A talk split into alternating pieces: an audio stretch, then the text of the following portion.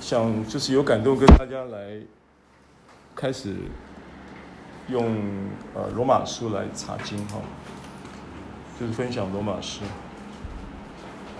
那我们先我们先看就是罗马书的第一章。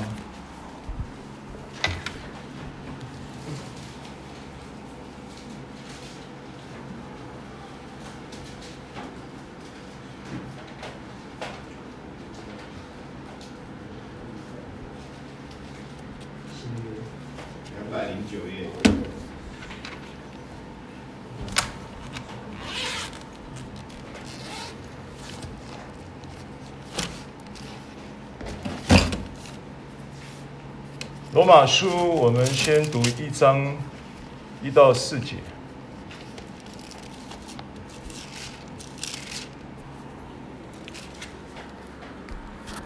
好，第一章一到四节。那我们对读啊，我读一节，你们读一节，预备。耶稣基督的仆人保罗，奉召为使徒，特派传神的福音。这福音是神从天中选知，在圣经上所应许的。论到他儿子我主耶稣基督，按肉体说，是从大卫后裔生的；按圣善的灵说，因从死里复活，以大能显明是神的儿子。好，首先就是因为他开头的这个。罗马书的开头就是很清楚的把主题就揭示啊，就是罗马书的主题是什么呢？耶稣基督福音。啊，罗马书的主题是神的福音，神的福音，主题是福音，有没有问题？没有。啊，这个是第一个，就是一到四节可以看出它的主题是福音。然后一到四节也可以看出它的福音的核心是什么？啊，耶稣基督。福音的核心呢，不是一个理论。福音的核心呢，不是一一门学问，也不是一派学说。福音的核心呢，是耶稣基督，是神，也是完完全全的人。所以你说他福音的核心是神，对，福音的核心也是人，因为神，因为他把这个核心呢，他特别强调他的两种属性嘛，什么属性呢？论到他儿子我主耶稣基督，按肉体说，跟我说按肉体说，按肉体说，意思说按你的这个人的血肉之躯来说。按着你是个人来说，他的确是从大卫的后裔生的，对不对？所以他有没有人性呢？有，人性的。啊，他是扎扎实实就是个跟你我一样，就是在母腹中被孕育，然后降生以后，然后慢慢的一步一脚印的蹒跚而行的成长。意思，他就是有走走过人的这个成长历程的，对不对？所以他是是个活生生的人，这是他的人的属性。然后呢，按圣善的灵说，因从死里复活，以大能显明是什么？神的，儿子。所以他是人子，他也是神子，对不对？OK，好。所以。首先呢，就是你要有这样的一个概念的。那按照这一段一到四节这段圣经啊，呃，如果你去呃研究这段圣经，它在希腊文的文法，就是描述这这个就是这段圣经里面，如果你把文法稍微拆解一下，你会发现呢，有两段话是作者刻意。在，就好像譬如说，我在我我我们譬如说文章是不是很很多种写法？譬如说我文章我写啊，我我我文章我描述说啊，我走在啊走在这个呃呃这个余晖呃，灰好像是这个灰还是这个灰？这个灰。哎，这个灰。这才是这个。啊，我走在余晖。啊，这个什么？糟糕糟糕了，这个文学造诣太差了，写不出这种散文来了。余晖啊，这个呃，倾泻的淡水河边啊，比方你写文章这么一句话，然后刮胡和我的狗啊，譬如是这样子。这一段话里面，一到四节的这一段圣经里面，就有这么一段这样的结构。结构是什么呢？结构是耶稣基督的仆人保罗奉召为使徒，特派传神的福音。然后刮胡，这福音是神从前借众先知在圣经上所应许的。这是，这是。这是一个这样的结构，你可以理解我意思吗？然后接着呢，论到他儿子我主耶稣基督，按肉体说是从大卫的后裔生的，按圣上的灵说因从死里复活，以大能显明是神的儿子。所以他原原来的经文里面有有一段是这福音，对不对？刮胡的话。然后第二段就是按肉体说。啊，按肉体说开始，啊，你把你把你的圣经啊，把你的圣经就是做刮胡，好不好？先刮胡第一段，第一段刮胡是这福音是从神，呃，是神从前借众先知和啊不众先知在圣经上所应许的，这个把它刮胡起来。然后呢，第二段是按肉体说。一直到第四节的结束，以大能显明是神的儿子这一段也刮胡起来。好，所以如果你把这个刮胡的不要念，你不要去念刮胡的这个字，它的原来的经文应该怎么说的？耶稣基督的仆人保罗奉召为使徒，特派传神的福音，论到他儿子我主耶稣基督，就就是这么简单的一个揭示而已。就是神的福音，就是论到什么？儿子耶稣基督。只是呢，在结构上呢，如果你把这个把这个刮胡去掉，它也就是一段描述。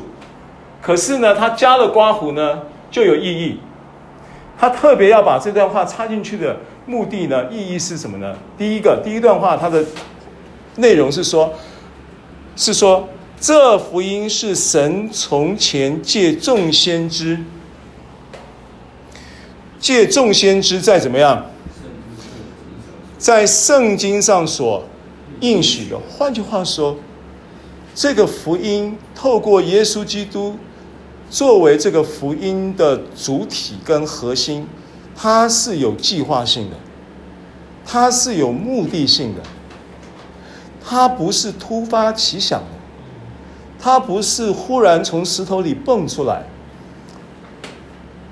啊！神有可能不是说这个睡了午觉起来一阵惆怅，然后这个心情觉得有一点点郁闷，弄一点什么好玩的来玩吧，弄一点什么好吃的来吃吧。神不是这样子的神，他早就在旧约的时代的时候，众先知，因为这个圣经啊，现在他这个经文所讲的圣经啊，就是指着旧约。而且主体上指的是谁？旧约的哪个部分？摩西五经、先知书，还有诗篇。看一下《路加福音》二十四章四十七节，《路加福音》二十四章四十七节。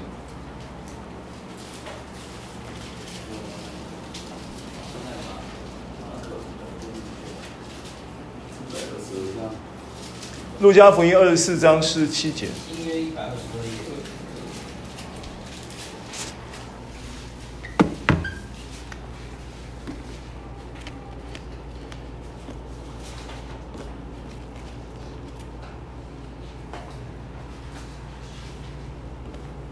二十四章四十七节。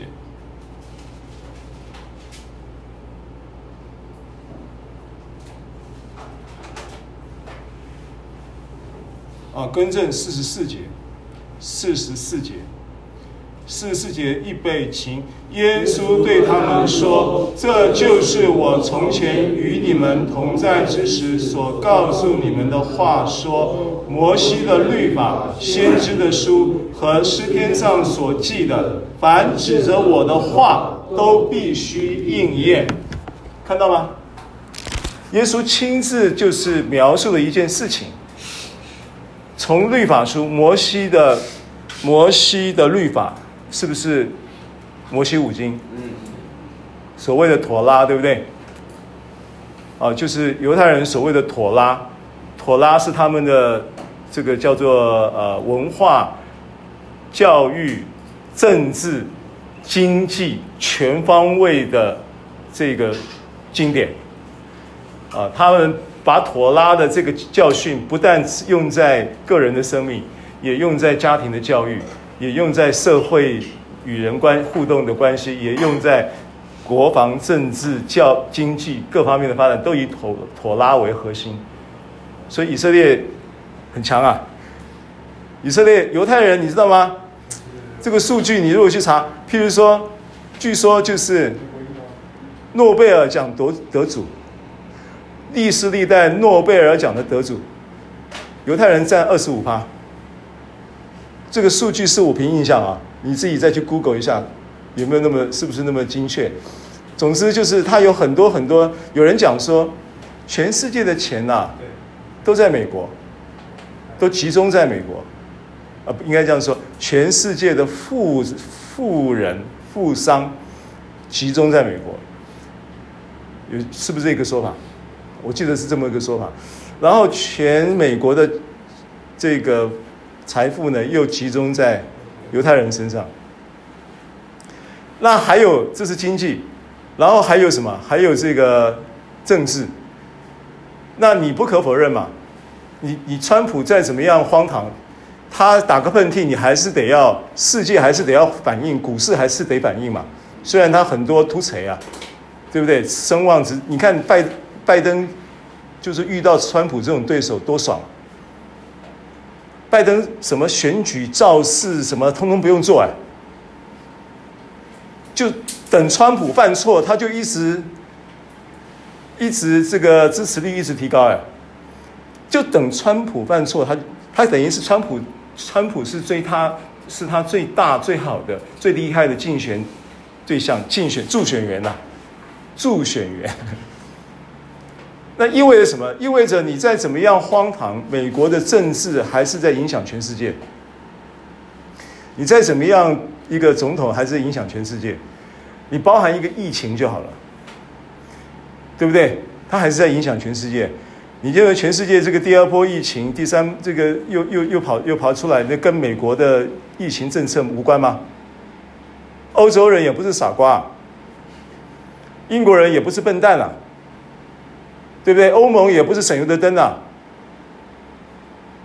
他跟美国的政治立场虽然是不一样的，可是你很多事情还是要 follow 他的政策，你知道吗？很不自不自主的就要发了他政策。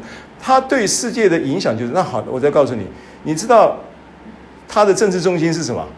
美国的政治中心是什么？不是只有在总统一个人身上，对不对？美美国不是总统制啊，它是内阁制啊。所以他的政治中心就在美国的参议院呐、在国会啊，对不对？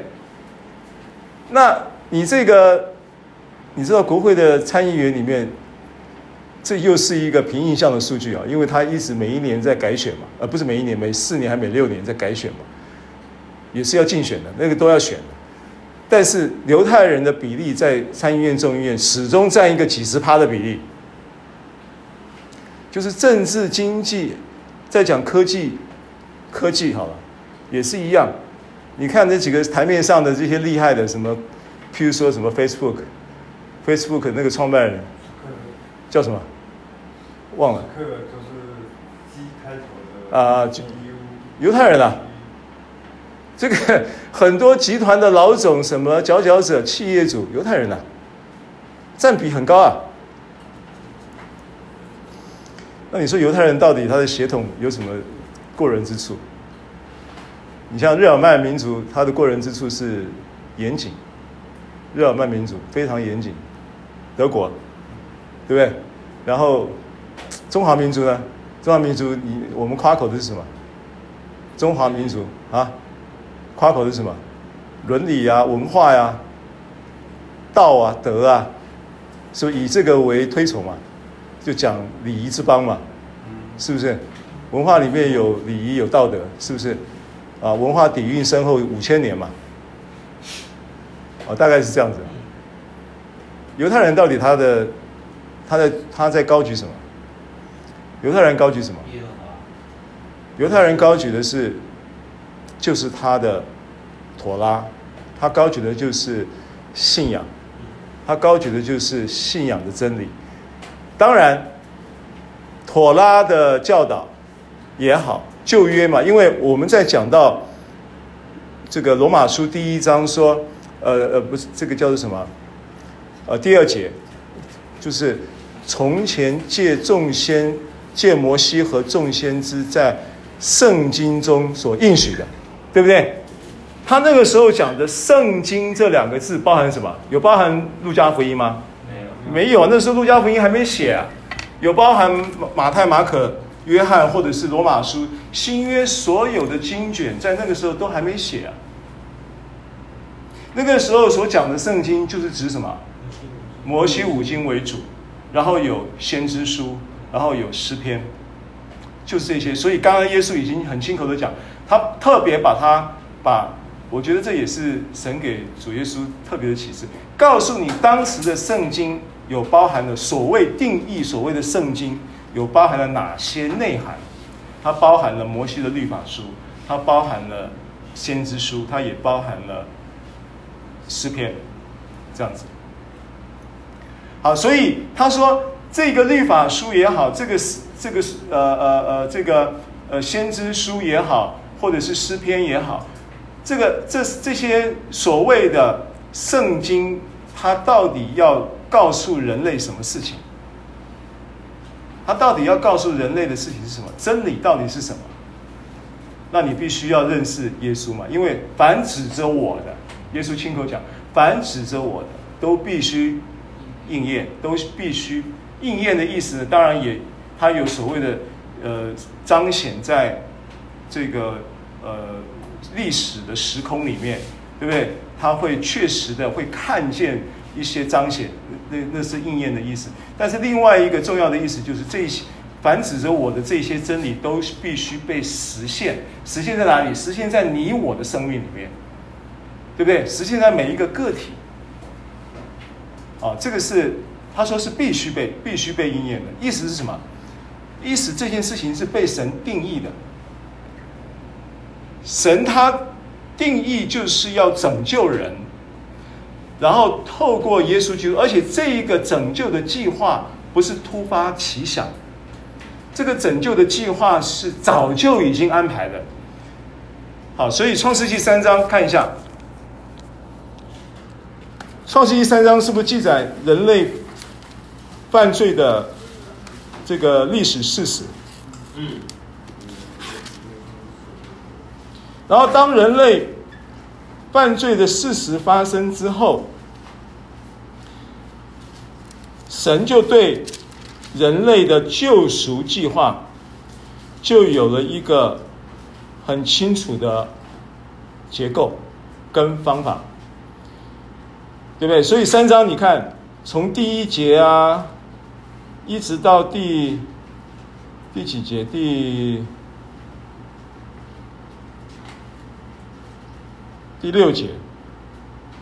第一节第到第六节是不是记载了蛇去试探女人，然后女人就受了试探，然后就采取了犯罪的行动，而且她的丈夫就是当时的亚当，也因此陷入了罪，对不对？这个事实是不发生的。这事实发生以后，神是不是有来关切啊？对不对？从第七节开始，神就开始来关切了，对不对？然后第第七节一直到第十十，对，到十一节，是不是是不是很清楚的？应该是到十三节，对不对？到十四节了。他跟女人跟跟这个亚当对话，跟这个女人对话，然后都做了什么？都做了判决嘛。对话中都已经做了罪行的判决，对不对？然后到第十四节判决完了以后。第十五节才就开始计划了，他的救恩计划，我又要叫，这是叫，这就是说这件事情发生了，我要处理，对不对？我处理的方案不是只有针对你的行为做处理，我还要针对你行为背后的问题要解决。可以可不可以这样讲？前面他跟跟人跟这个亚当说。呃，就是说你你为什么赤身露体呢？对不对？因为他赤身露体，他变长了嘛，就躲避耶和华嘛。那那耶和华就说：“谁告诉你赤身露体呢？莫非你吃了我吩咐你不可吃的树上的果子吗？”那人说：“你所赐给我的与我同居的女人，她把那树上的果子给我，我就吃了。”好，巴拉巴拉巴拉讲完，讲完以后，对话完了以后。判决是在后面，对不对？怎么说？对亚当说：“你记第十七节，对十七节，又对亚当说：你既听从妻子的话，吃了我所吩咐你不可吃的那树上的果子，他必为你的缘故受咒诅，你必终身劳苦，才能从地里得吃的。这是不是判决？嗯，对，罪行的判决。地必给你长出荆棘和蒺藜来，你也要吃田间的菜蔬。”你必汗流满面，才得糊口，直到你归了土，因为你是从土而出的，你本是尘土，仍要归于尘土。它是个因为罪所带来的咒诅嘛，对不对？这个咒诅表面上看起来没什么，表面上看起来没什么，可是人如果不透过后面他神要针对你这一个罪行所带来的咒诅背后的问题。做根本的解决，以至于让你能够脱离罪根咒诅，因为神还是要怎么样？要拯救人的。他审判了人的同时，让人在咒诅的光景之中，是他的公义必须要执行的，对不对？因为吃的日子必定死，这话是他说的嘛？他说的话，他能违背吗？不可以违背，所以他的话必须要应验。但是呢，他爱人，对不对？他不会就说那就算了啊，就好像你这个，譬如说这个弟兄，你就待不住嘛，不待嘛，不待就拜拜了嘛，没办法，拜拜。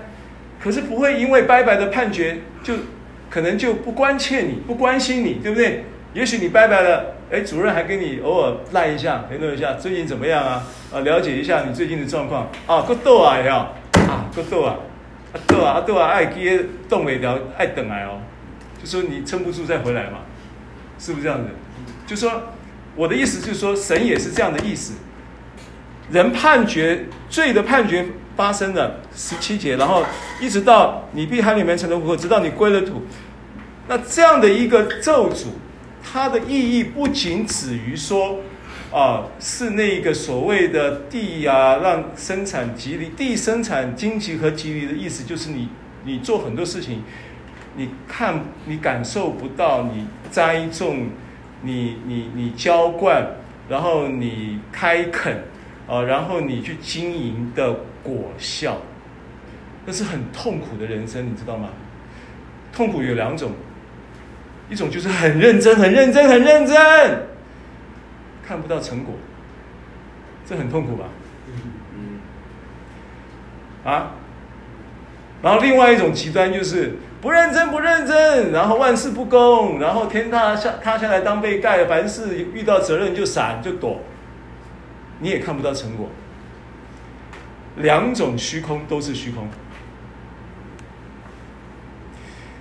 认真的人，起码在认真的过程中还有认真的满足，认真的收获，看不见的收获。但是两种的结结局都是虚空，它是个咒诅来的，很痛苦，对不对？然后这个情况还必须一直到什么时候？到归土，到断气。到伸，到双手一摊，到那个光景才会终止。哇，真的是很大的咒诅！人类人类的生命，他在讲的不仅仅只是一个现象，他讲的是一个本质。本质上你就是空虚的，本质上你就是迷茫的，本质上你以为你有盼望，你拿到了盼望以后，你还在盼望下一个盼望，因为你拿到了，你才发现说，原来它是个山寨版的盼望。很多时候是这样子嘛，你会有目标嘛？人生你会有目标嘛？那个目标的请，就是你倾力去追求那个目标的过程中，然后你一直带着盼望。可是你会发现，当你达到那个目标的时候，你的盼望好像已经达成了，你的愿景好像已经被满足了。可是你为什么还是觉得没有满足？因为那不是真正的盼望。为什么不是真正的盼望？因为人在。起初的时候，最入侵就把人生命的盼望就已经取走了。因为当他在讲的，当这个犯罪的过程当中，魔鬼就给了一个山寨版的盼望，在人的心里面种进去了。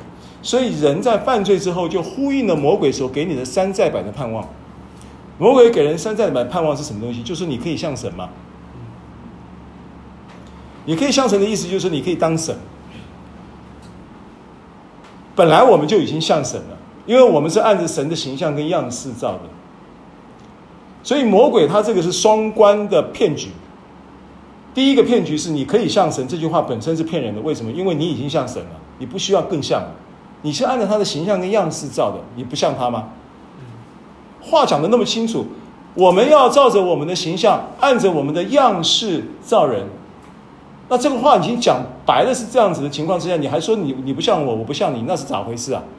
那这个逻辑不通的嘛，不通的嘛，所以你本来就像了。那为什么魔鬼骗你？魔鬼这样讲了，魔鬼这样讲的意思，其实第二个意思是说，你可以跟他一样，你不是像他而已，你可以拥拥有他的智慧，你可以拥有他的他的位阶，你可以跟神同等啦。意思是这样，你好，换句话说，你可以当你自己的上帝，你可以当你自己的上帝。啊，这个思维，这个思想是山寨版的盼望，你知道吗？因为你人不可能当自己的上帝，你人也当不了自己的上帝。你有办法当你自己的上帝吗？嗯，没办法，你没办法主宰你自己的生命嘛。上帝是是主宰者嘛。你你有办法主宰？你能主宰什么？你头发要长多长，你都主宰不了，对不对？你的体脂肪要怎么样均匀的分布，你都主宰不了。你的 BMI 也很难控制，对不对？没有办法，所以是要山寨版的骗局啊。好，那延伸出来，其实人类你在追求各种目标的时候，你会发现那个目标达成了，你追求目标啊，我要上建中，上了，上了以后怎么办？就发现哇。我是原来我在三民高中国中的时候，我是精英，到了建中考进去的时候，我才发觉我是俗辣，短位，从别的地方来的，各方四面八方高手云集啊，就在一个班里面，你就变吊桥位了。你盼望你为什么北一女会跳楼？为什么建中人会自杀？很多时候就是来自于这些。汗流满面才得糊口，对不对？那这个过程当中，你人就会想要归土算了。我跟你讲，这种思想其实在任何一个阶层都有的。你没冒出这种思想过吗？没有冒出过吗？任何人都会有，任何人都会冒出这种思想。一了百了吧，太累了，人生，这是个咒诅。这个咒诅它会成为一种人心房当中的一个存在，但是你又不自觉也去不掉的导航系统，而且他自己设定好了，无人驾驶，现在不都自动驾驶吗？无人驾驶或者自动自动驾驶，你只要把它设定好以后，你就不用管。它还会有跟车系，还还会什么自己停车，还会什么？现在好像大陆已经有这种巴士，无人巴士、自动驾驶的巴士，停车啊，什么到站啊，然后这些所所所有的作业、收票啊，所有的作作业，呃，都是自动化。你的人。当时就在犯罪的时候被设定了一个人生的导航系统，这个导航系统就是在这个咒诅的导航路线中，啊，就是地必必再不再为你效力，必生产长出荆棘和蒺藜，你必汗流满面才得糊口，你也看不到你的劳苦的功效，你的人生呢，每一次的追求。看起来风风光，呃，光鲜亮丽，可是你的心里面却充满了苦毒跟沮丧。你觉得这种日子要过到什么时候，就算什么，过到什么时候就算到什么时候，你你也不会再去在这些事情上錙铢必较，然后每天在生活当中。在人际关系当中，在各种的追求当中，就是被恐惧跟压力驱动。你的努力、你的殷勤、你的刻苦，都是因为你怕失去某一些人。你的努力、你的刻苦、你的、你的浑身解数，都是被迫于你不能输给别人。这样的人也是虚空。好，这个咒诅临到人类了。总之就是这么一回事。然后接着，你这个妻子也是一样，然后这条蛇也是一样，魔鬼所代表的权势也是一样，也是在咒诅当中。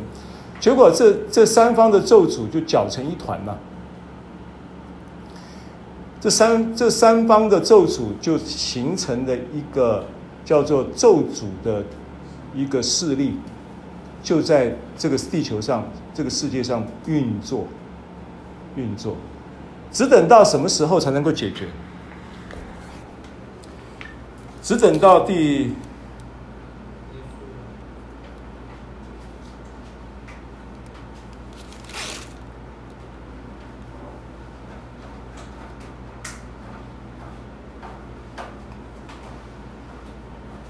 只等到第十五节的话应验，中间有一句盼望的话。就说刚刚我所讲的这些，令人觉得沮丧，令人觉得没盼望，令人觉得已经遗憾遗憾终生，并且遗憾世世代代的一个罪的咒诅临到人类的情况之下，却有一个很重要的一个伏笔埋在这段话当中，就是第十五节，我又要叫你和女人彼此为仇，你的后裔和女人的后裔也。彼此为仇，女人的后裔要伤你的头，你要伤她的脚跟。好，所以第第十五节这节圣经，这个女人的后裔，当然这个女人指的就是谁？夏娃。夏娃嘛，当时只有一个女人嘛，就是夏娃嘛。那夏娃的后裔，一直到谁？对，到耶稣。为什么这个后裔是指耶稣？怎么证明他是指耶稣？他很奇妙的是，他的原文“后裔”这个词竟然是单数。对，而且是女人的，他不是亚当的。他没有讲亚当的后裔啊。照理讲，应该讲亚当他姓就是姓刘的，生的是姓刘嘛。姓张的姓生生的是姓张嘛。对，你姓蔡对不对？是你妈姓蔡，你爸姓蔡？我爸姓蔡。你爸姓蔡嘛？应你应该是你爸的后裔啊？为什么讲女人的后裔呢？你懂我意思吗？因为到后来就是女人生的嘛，到后来就是童女怀孕生子嘛。对吧？然后这个后裔呢，原文又是什么？单数的，所以它指的是一个特定对象，它不是指的那一群世世代代几上百亿的后裔。就是现在全世界六十几亿人口，对不对？六十多亿人口，快七十亿人口，那连这个世世代代这些这个已经入土归土的这些人类，几百亿了嘛，上百亿，对不对？他后裔不是指的这些人，他指的一个人，这个人是谁？所有的解经家都这么解的。所以从创世纪就指凡指着什么？凡指着我的话。都必须应验。好，那我请问你，这句话应验了没有？女人的后裔要伤蛇的头，这句话应验了没有？因为耶稣基督来了嘛。耶稣基督怎么样来伤蛇的头呢？对呀，他道成肉身以后，他定死了，定死了，埋葬了，复活了，就伤了蛇的头。为什么？因为罪的工价就是死。所以当魔鬼陷人类。于死处死境的时候，耶稣他的救赎其实就是要把人从死里面再救回来嘛。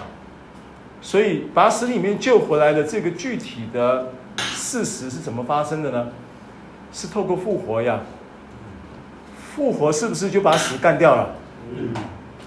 不然死要怎样被干掉？死就死了，要怎么被干掉？再抓起来死一次吗？是复活呀，复活就是把死干掉了呀，对吧？好，好，那这个这个经文，刚才我们回到罗马书一章啊，一到四节的这段圣经，我们刚刚提到，他这个经文如果把刮胡的这个文法当中所描述的话。啊，把它刮胡出来之后，你会很清楚的看见，他的这个作者，他要透过这两段刮胡的话去插进去，去诠释啊，去注释耶稣基督的仆人保罗奉召为使徒，特派传神的福音，就是这个神的福音。它背后是什么？它背后是神救赎的一个永恒完美的计划，不是临时起意的，这样子也没有问题，对不对？然后接着，接着这个福音呢，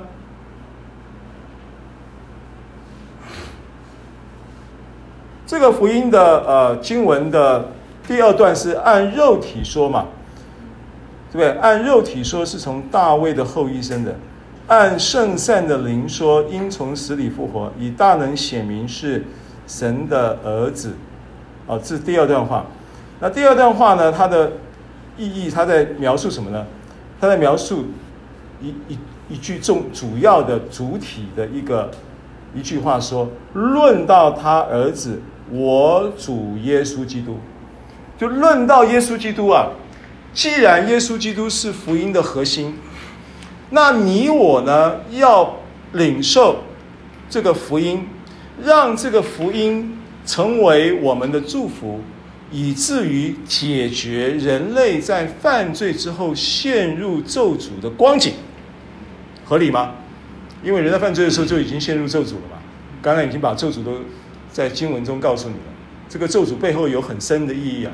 不是单纯就是说，你说对不起，这咒诅临不到我，因为我是做卖房子的，我不是种地的。只有种地的才会汗流满面，不是这样子的。卖房子一样，你干啥都是一样。我跟你讲，你当总统你都汗流满面。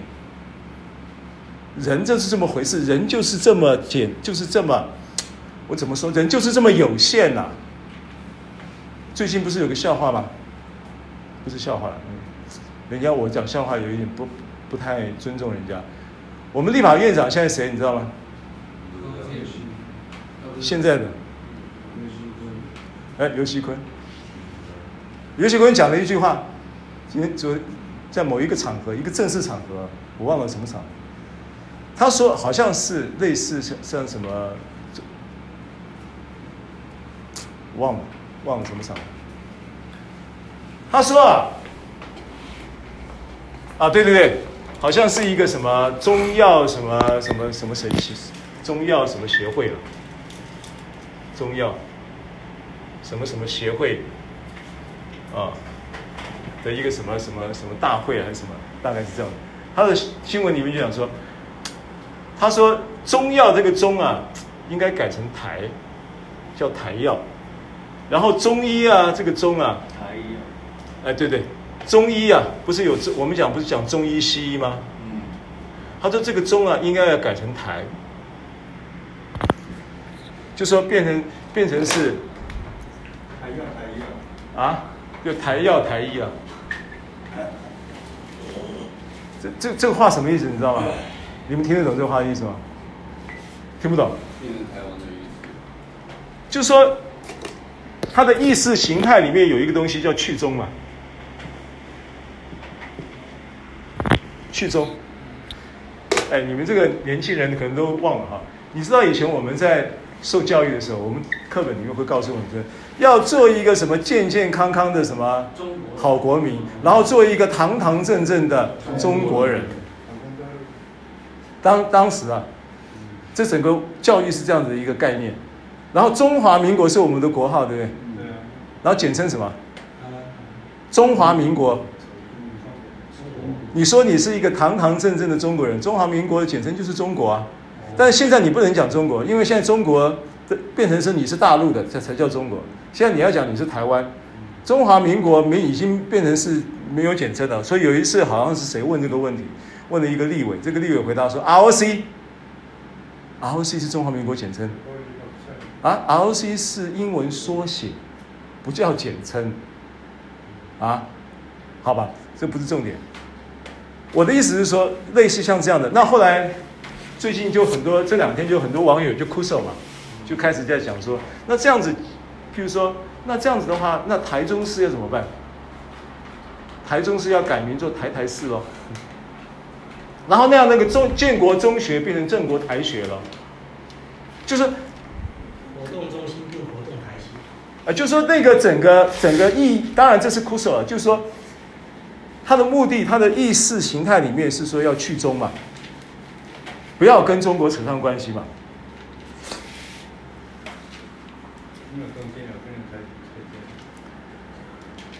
那你，那你，我问你哈，一个立法院长，或者是一个行政院长，或者是一个政府的首长，他在做什么事情？这些这些这些人在做什么事情？平常在做什么事情？平常在做什么事情？是不是做这个事？平常是不是做这个事？职分嘛，他的职分不就就是立法院国会啊？国会的龙头叫院长嘛，那不是治国吗？那行政院院长不是治国吗？不是只有总统治国，你整个内阁，你整个整个政府的体系，你这些首长都是参与治国的重要的大臣呐、对不对？那怎么讲话会这么让人觉得？你知道，你知道这个话的背后让人让人意识到什么问题？你知道吗？不是我，我现在不是讲我的立场，因为我我我我我我在在看到这个新闻的时候，听到这个新闻的时候，我们家两个儿子都在场，一个八十三年次，一个七十七年次，也跟你们差不了多少，对不对？所以他们两个就说：“他脑袋在，他说这些人脑袋在到底在想什么？这不是无聊到透顶吗？你怎么脑袋不拿去好好去想说这个这个怎么样去纾困，好好去想说怎么样去振兴经济？”好好去想说，怎么样来解决现在疫情到了这个阶段，我们下个阶段要怎么走？我们锁国要锁到什么时候？我的快筛到底能够多快？然后我的疫苗能够什么时候出来？你到到现在为止，疫苗的预算还没有到研究单位手上，预算已经编好了，钱都还没到。为什么还没到？你知道吗？因为很简单嘛，任何的补助计划，譬如说，卫福部有补助我们。借就是我们的富裕中心很多的费用，对不对？卫福部的补助的费用里面，它是怎么样来拨款，知道吗？一般说来，像卫福部，像我们这今年的这个卫福部的补助，它是在你计划完成，然后呢审查通过之后，他会先拨一半给你，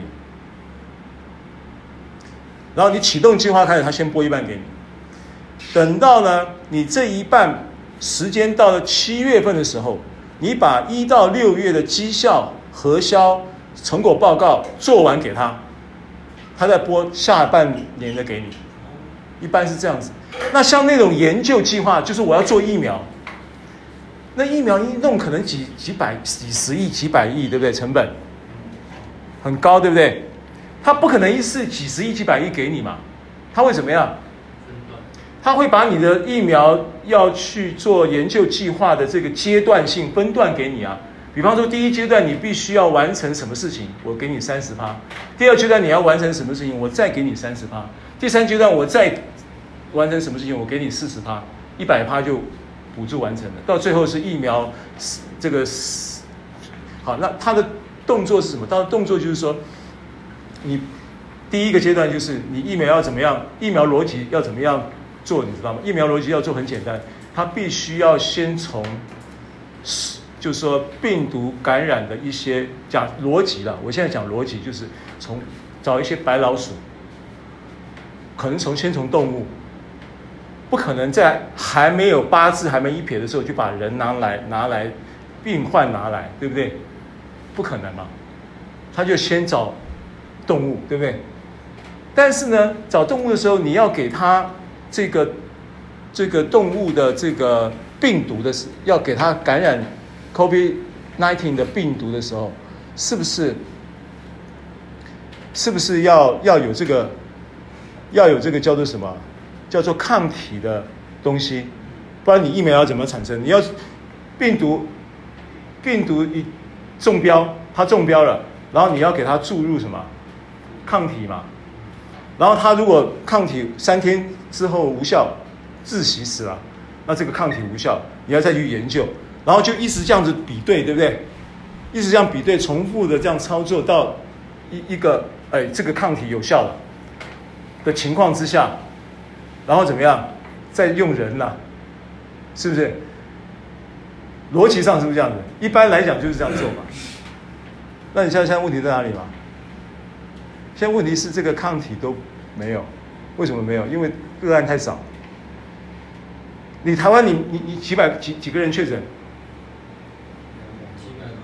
四百多个确诊确诊，四百多个确诊就没办法达到所谓的卫福部针对疫苗的这种研究标准，因为它的研究标准你必须要有国际标准是一千个以上的抗体，不同的人个案在被医好之后，他的抗体或者是无症状的抗体，他必须国外的国际标准是必须要有一千个个案以上。作为这个刚刚所说所说的这个疫苗研究的基础抗体的数量，那卫福部自己定的标准是三千个，比国际的标准多三倍。结果这个规定，这个这一个抗这个疫苗研究计划就根本就怎么样？跑不动，根本就没办法跑。但是怎么样？但是做拨预算的动作，做这些动作，不知道是要糊弄自己，还是糊弄上帝，还是糊弄老百姓，我也搞不清楚。所以这些计划根本就是假动作，根本没有在研究疫苗，根本就预算拨也是拨假的，因为拨不下去不合法嘛。你没有这些抗体啊。我的意思就是说，不能去跟国外买。对嘛？所以现在重点就在于说什么？重点在于到底你这治国鸟蛋里面在装什么东西？你怎么会会去想说中医要变台医，中药会变台药？你们脑袋里面为什么装这些东西？你你你可以理解我们这个这种这种，我跟你讲，这是什么东西？我告诉你好吧，这就是人在最终陷入咒诅之后的状态。你不要以为。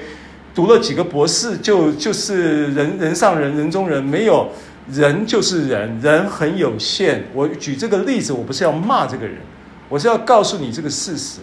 我们也都一样，换你去当行政院长，你也好不到哪里去了。所以我那时候讲阿扁的时候，阿扁不是贪吗？贪得很凶吗？贪很大吗？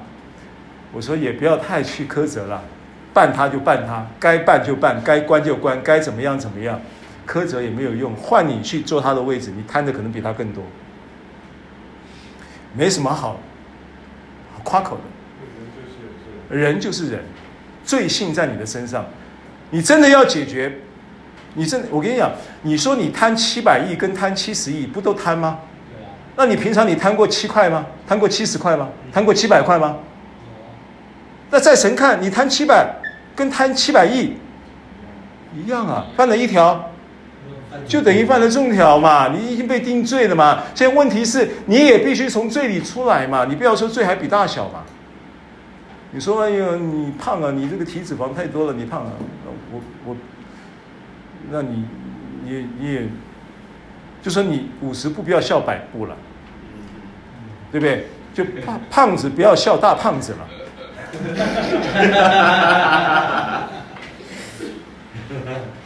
不要，没什么好那个的。真的问题，人的问题是根本问题是这个。好，那所以这个刮胡里面的这个话呢就很重要了。我主耶稣基督，因为他在这个刮胡在说明。说明这个，论到他儿子，我主耶稣基督，论到，因为耶稣基督是福音的核心，你要领受福音，你必须认识耶稣基督。福音的本质上，他就是个人，福音的本质上也他也就是神，所以福音本是神的大能，就是神的大能要显在人身上。这叫福音，因为他论到我儿子，我主他儿子，我主耶稣基督，按肉体说他是人子，按圣善的灵说他是神子，所以他既然是神子，他又是人子，这是很重要的一个福音的核心。论到耶稣基督，所以当你讲讲到福音的时候，你要想到。福音的本质，它就是人，它也是神。而神跟人如何能够合并在这个福音的内涵里面呢？简单的说，按照圣经，因为罗马书一章揭示了福音的这一个论述的主题之后，十六节就说了，十六节怎么说呢？十六节说：“我不以福音为耻，福音本是神的大能。”福音是神的大能，所以福音是神的大能这一句话，跟按着肉体说他是从大卫的后裔生的，按着圣善的灵说他是从死里复活，对不对？显明为神的儿子，以大能显明为神的儿子。所以呢，这个时候你是不是看到了一个一种神人二性的合并？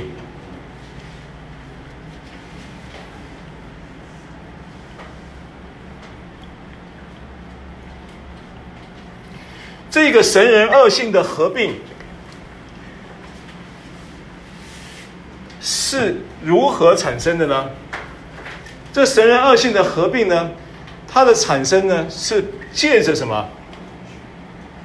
耶稣嘛，耶稣成为这个神人二性合并的一个 model，一个典范，对不对？好，那所以当你接受了耶稣的时候。耶稣的神性进到你的里面，耶稣的人性也进到你的里面。好，这个时候福音就在你的里面。福音的本质，因为福音的本质是什么？是个人，也是个神，合并起来要彰显的是大能，对不对？那人的。这个大能在人而言呢，人为什么会显会显为无能？对，罪，因为罪嘛。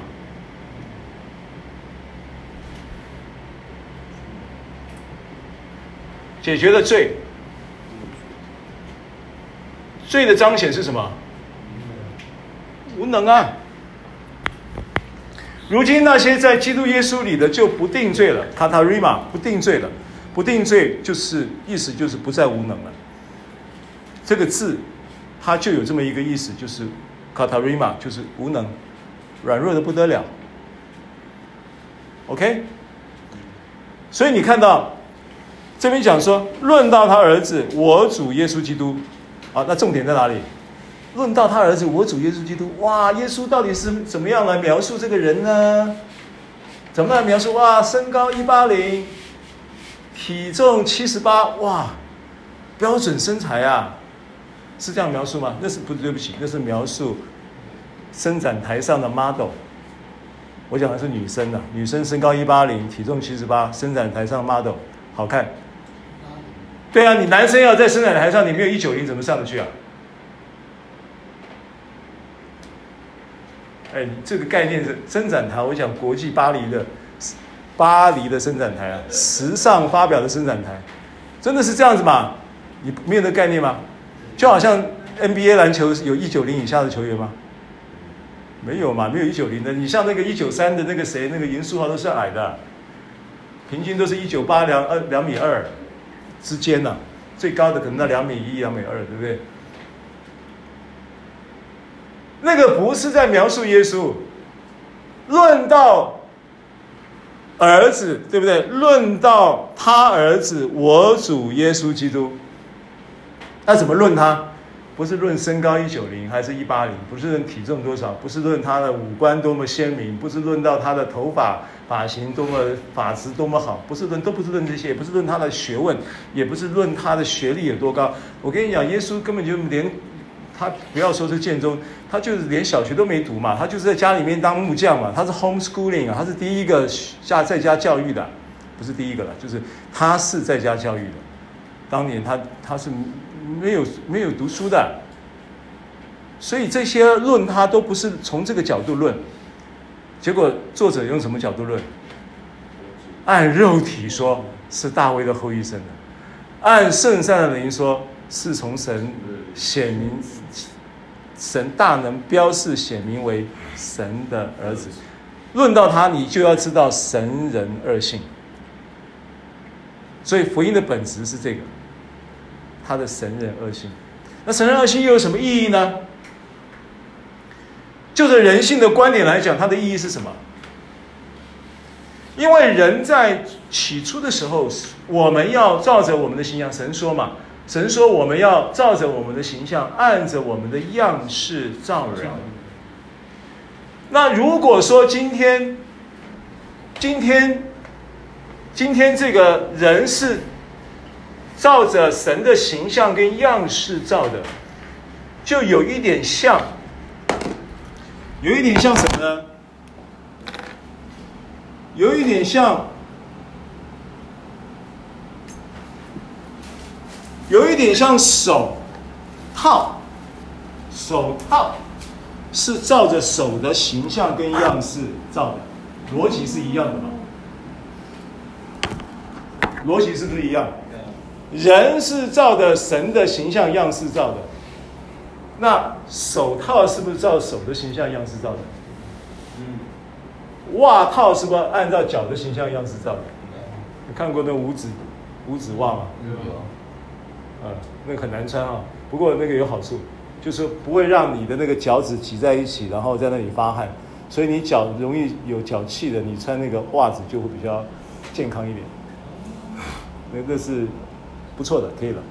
但重点是，我再告诉你，那既然他的这个手套是按着手的形象样式造的，他是不是就应该要装手？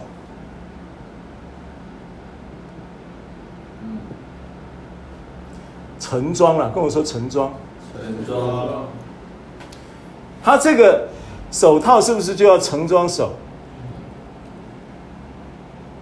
那你装别的东西进去，你装果果冻进去，你装这个咖啡进去，你装这个什么东西进去，都不合适嘛。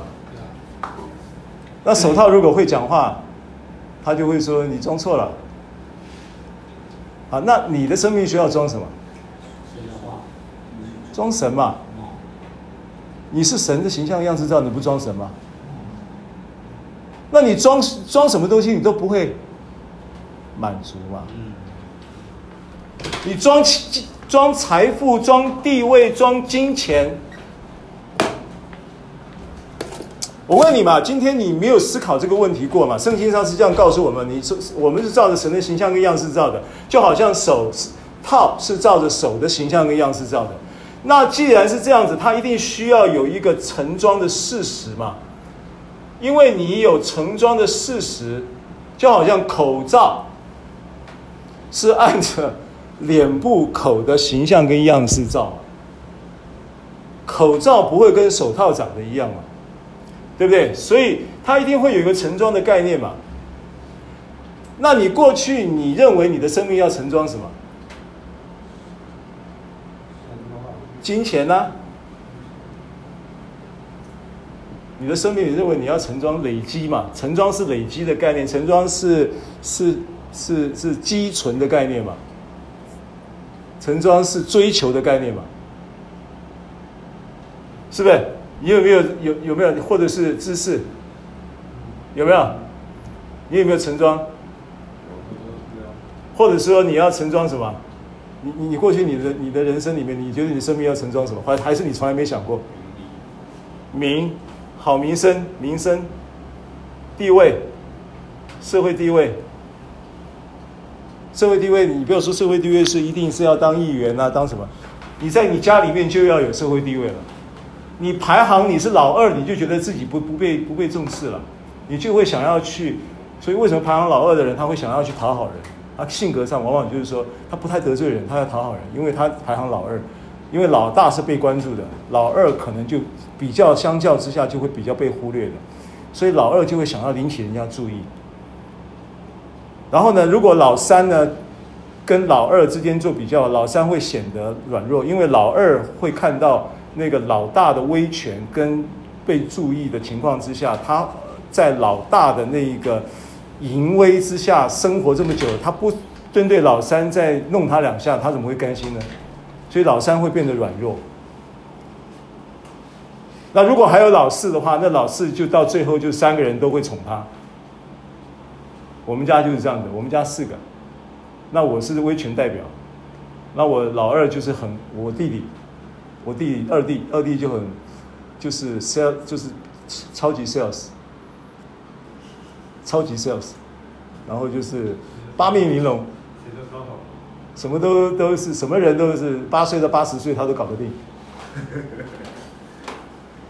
那我们家老三呢就比较温吞，比较畏缩，QQ，不讲话，但是毛笔字写得很好。因为他不讲话，他写毛笔写毛笔时间比我们多。这主要是被要求的更更，他就他就，QQ 他就会觉得我要战战战兢兢，什么事都战战兢兢，所以他这个年纪，我们家三个年纪就是说我比他们都每一每一个都差两岁嘛，所以老二比我小两岁，老三比我小四岁，就老三比老大看起来还老，因为他一直是恐惧战兢过日子。啊，就比较比较容易忧郁嘛，比较有压力。那最小的是我妹妹，啊，我妹妹就是全家都宠她的，老幺嘛。啊，你在座老幺举手。啊，差不多一半。啊，手放下，差不多一半，受宠。是不是事实？受宠，比较受宠。那。你在家里面，你这个排行都会想要你在你家里面的社会中有地位，有没有？从小就是这样子嘛。所以，但是你会在这个当中找到满足吗？你会在知识中找到满足吗？你会在今现在就是说，你现在网络知识这么爆炸，你现在知识资讯太多了，你多到你吸收不完了。但可惜的就是说，很多知识它知识其实它有有有所谓真。真知识了，伪知识了，伪知识当然比较片面的一种表面的那种评估的话呢，假新闻就是伪知识嘛。但是呢，更深度一点来看，伪知识是对你生命不见得有造就的知识。伪知识就是对于你的生命不能够真正的解决你的问题的知识。就说很多时候你发烧，你的伪知识就是吃退烧药，那个叫伪知识。因为发烧的原因可能有四种、五种、八种，你要找到发烧背后的原因以后，把那个原因的问题解决，你才会你才会不发烧，对不对？体温才会恢复正常。如果你退烧，你吃退烧药，它被压抑退烧了，可是发烧的背后的问题没有解决。退了以后，他又会再发；退了以后又再发，对不对？好，所以金钱会叫你满足吗？当然也不会。你想要用，因为你知道，其中这个东西其实是在圣经中，它在人的心中，神把它神的话语里面把这两个东西并列。所以马太福音六章他会讲说：“你不可侍奉神，又侍奉。”马门，他把神跟马门，马门是钱财的意思，并列。那金钱游戏哦，我我讲讲一个题外话给你听。最早先的时候，现在我们到现在为止，美金还是世界的重要主要货币嘛？美金在影影响所有整个经所有的交易，它都必须以美金作为换算的中心标准，对不对？美金会是整个世界经济的重心的原因，是因为美国是最强大的。那美国在制定这些美金的币值的时候，它是依据什么制定的？你知道吗？建国的时候，依据它的黄金储存量，黄金的储存量来发行货币，这是合理的，因为你有一个真实的有价值的东西作为你货币币值的基础。你美金为什么一块对台币是是三十块？这个币值的换算的关系，汇率的换算的关系，除了经济的汇率变动、交易、通膨，或者是这各种不同的因素在影响这个汇率的汇差以外，最基础制定这个比例，汇率的比例是依据它的币值背后的黄金储量，对不对？那从二零零八年那个。应该更早，二零零八年是比较明显的一次金融海啸，对不对？雷曼兄弟倒台的那那一年嘛，那那个海啸之前，我确切的时间我已经忘记了。美国就已经透过这个参议院，就以众议院、参议院就已经把这个金融法则做了修改，就说美金已经脱离了它原有黄金储值作为发行币。呃，发行货币的依据了，它脱离了这个游戏规则，所以零八年的时候呢，他怎么解决雷曼兄弟倒台？怎么解决这个叫做什么房地美啊？什么叫什么那个叫房地？我忘记了，反正有一个房什么美啊的那个地产公司，全美国最大的啊。对，他那个中中文有一个什么美忘记了，叫房什么美？怎么让他不倒台的？怎么让他该倒不倒的？因为他大，他已经大到不能倒嘛，倒了以后就崩溃嘛，失业率可能就窜升到百分之十三、百分之十五，甚至到百分之二十嘛。那你窜升到百分之十、十三、十五、二十，就意味着大萧条的那个时候的失业率。那你知道人失业会怎样吗？人失业是不是要活下去？那活下去他怎么活？不犯罪也犯罪啊！不抢也抢，不偷也偷啊！要活下去耶，是不是？对不对？一定是这个，一定连连锁反应，社会动荡不安，经济萧条之后，一定会有这些问题。所以怎么办？啊，印钞票，就直接印美金，直接印钞票。印了就给，印了就给给这些，给这些房房地美还是什么这个雷曼兄弟类似的机构，雷曼兄弟是已经倒了啦，连锁反应出来的所有的机构通通纾困，借不用还的钱呐、纾困就印美金一直印一直印印印，到现在还是在用美一美金，包含了这一次这个新冠肺炎是不是也是一样？一个人一千二哎，美金一千二就是台币三万六哎，啊，比较起来台湾好像蛮穷的，搞一个三倍券，一千换三千，等于是两千块。他一个人三万六，不过他这个钞票是印出来的。他不是说今天美国的这个国库里面有这么多闲钱了，美国是全世界在负债的，拥有美国最多债券的是中国哎。好，那我请问你，有一天如果所有的这些的债权人国家讲好了，钱给我，债券还你，拿来，期限到了，还钱时间到了，美国会怎么还？美国怎么还？再印钞票还呢、好，那现在我是中国，你欠我十兆美金，我的债券有十兆美金哦，那你就印十兆美金的钞票给我，我收了以后会有什么结果？会有什么结果？一下子美金就贬值了，美金贬值联动到台币也跟着贬，你只要跟着美金系统在跑的贬值一定贬，然后就造成什么？全世界的通货膨胀。那通货膨胀，你现在你就要问这个阿根廷的人了，买个面包要扛一袋的钱呐、啊。如果他不把这个币值做修正，阿根廷是每四个零做一次的币值调整。什么叫四个零？就是本来你今天有十万的，对不起，去掉四个零，剩多少？四个零。十万去掉四个零就剩一万，是不是？十万变一万嘛？没有，十万就十万变十块，十万变十块。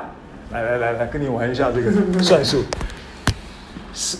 个十百千万十万，通货膨胀到一个地步，我今天买个面包，我要带十万块的阿根廷叫什么钱？阿根廷钱要怎么讲？阿币啊。阿币带十万块阿币累不累啊？十块钱的面包会变成要用十万。然后呢，政府就说，从今天开始币值去四个零，你的一万十万块马上变多少？十块。十块。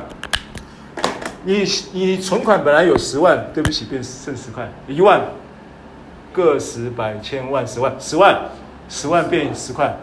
你存款本来有一百万的，剩一百块。钱能让你满足啊？数字而已啊。你你懂我的意思吗？我用通货膨胀，这是事实。现在每全全这个是。阿根廷还在面临这个问题，它不是只有去掉四个零的，阿根廷去掉四个零的这一个政策已经四次了，一年要去四个零一次，一年要去四个零一次，一年每年都要去四个零一次，看看看你旁边的人，跟他说你在台湾很幸福，在台湾很幸福，在台湾很幸福。什么东西能让你满足？如果你手套是按着手的形象造的，你必须要盛装的，你不是盛装的知识，你就算是盛装的真知识也很好。真知识有什么有什么样的有什么样的界定？伪知识有界定，真知识也有界定。真知识的界定是什么？真知识的界定是是事实，真的那是真知识，对，那也是。但是它无无异于你的生命。真知识是认识神，认识神。因为你认识神，就等同于你在盛装神；认识耶稣基督，就等于是认识神。你透过耶稣基督去认识神，所以论到他儿子我主耶稣基督，按着肉体说怎样怎样怎样，按着圣善的灵说怎样怎样怎样，这就是关键，这就是盛装的概念。所以你盛装什么东西，你会满足的？名声，很虚空的名声。名声有绝对的吗？没有绝对的。你再怎么样优秀，还是有人骂你，有人吐你口水。你再怎么样完全，还是有人在那里吹毛求疵，要找你的找你的瑕疵跟问题。很现实，社会是很现实，是这样子，就是事实上是这样子。你怎么样能够靠着名声来满足你的生命？就算是真的名声顶得很好，顶住了，然后那个呃，这个走了以后，人家还想你。我跟你讲，你真的走了，你儿子能想你就不错了。有你们这年纪不到的，你可能还不知道这话，不是还不太能体会这个话。你你你真的寄望你，你你的名声能够成为你的满足？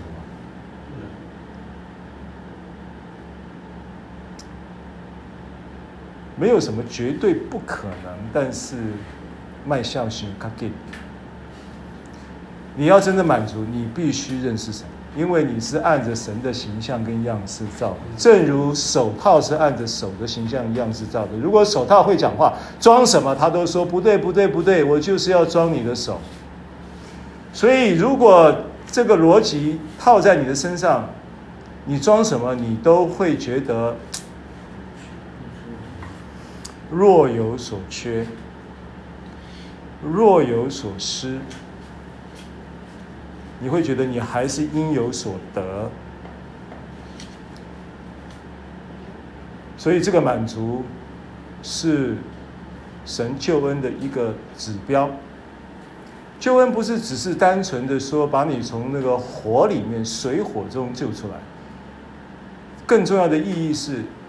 你从消极的水火中、罪行中、罪性中被救出之后，还能够进入一个祝福，进入一个领域，进入一个安息，进入一个满足，进入一种人生的荣景。这是救恩。救恩不是说只是哎呀，你这个就是倒在路边，把你扶起来。然后送个医院，然后让你这个伤好了，救恩很完全，把你扶起来，就好像这个撒玛利亚人，把这个被抢匪抢的打得满身打个半死的那个人，把他用水、用油、用酒来为他裹伤，然后把他带到旅店，完了以后呢，他还跟那个店老板说。你好好照顾他，我要去这个这个这个这个呃菲菲律宾哈哈，比方说了啊，我要去菲律宾，因为它是一个贸易城嘛，啊，我要去哪里哪里，我要去推罗西顿，我要去哪里做生意，我这个交易很重要，我要去签个约。